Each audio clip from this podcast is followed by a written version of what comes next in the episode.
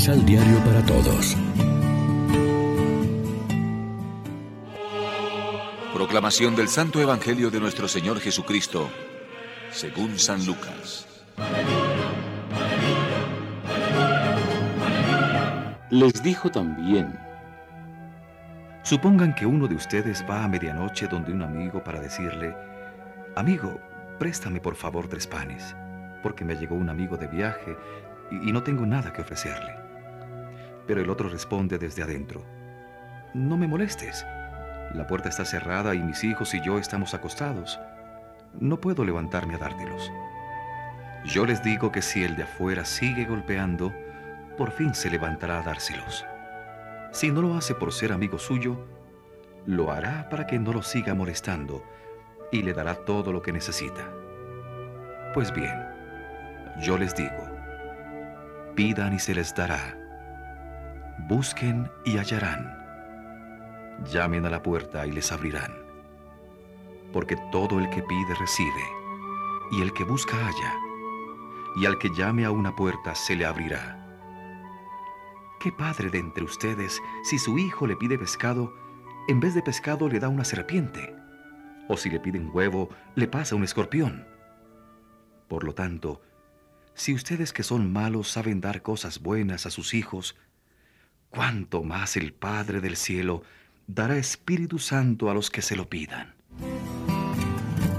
Lección Divina Amigos, ¿qué tal? Hoy es jueves 6 de octubre y a esta hora, como siempre, nos alimentamos con el pan de la palabra.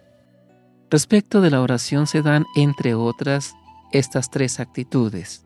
Desprecio, descuido y estima práctica. En primer lugar, desprecio. Muchos afirman no sentir necesidad alguna de rezar. Otros dicen que la oración es actividad improductiva y propia de holgazanes, porque no cambia el mundo ni a las personas. Finalmente otros creen ver oposición entre progreso y oración, quedando esta para las etapas primitivas en la evolución de la humanidad. La oración no está pasada de moda, es útil y necesaria, aunque no fuera más que por lo que tiene de liberación y catarsis o purificación en el plano psicológico para la persona religiosa o no, pero necesitada de paz y silencio, serenidad y revisión, conversión y diálogo con un tú que responda satisfactoriamente al clamor de su llamada existencial. Luego, descuido y abandono. No tengo tiempo de rezar, dicen otros muchos, a pesar de que el tiempo libre va en aumento, pero el trabajo y la familia, la preocupación del presente y del futuro, la vida moderna y su ritmo vertiginoso, los problemas y las frustraciones, el estudio y la investigación, los viajes y el deporte no les dejan tiempo para la oración. La oración no requiere mucho tiempo, lo fundamental es la orientación hacia Dios de toda nuestra vida por falta de tiempo y de silencio interior, hablar con Dios, aunque sea en telegrama, aún en medio del trabajo, en casa o en la oficina, en el taller o la fábrica, así como en los acontecimientos de cada día penosos y alegres. Finalmente, eh, es una estimada práctica. La tercera de las actitudes respecto de la oración la de quienes descubren continuamente gozo, valor y espiritualidad de la oración cristiana, su necesidad y trascendencia para la vida de fe.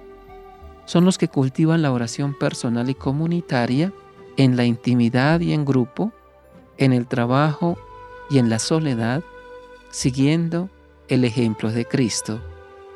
Reflexionemos. Mantenemos nuestra fe centrada en lo que es esencial?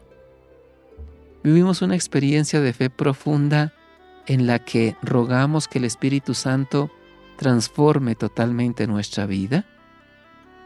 Oremos juntos. En la libertad de tu Espíritu, Señor, haznos desear lo que tú quieres hacer, lo que tú deseas. sea nuestra oración básica el cumplir tu voluntad. Así, tu amistad será nuestra alegría para siempre. Amén. María, Reina de los Apóstoles, ruega por nosotros.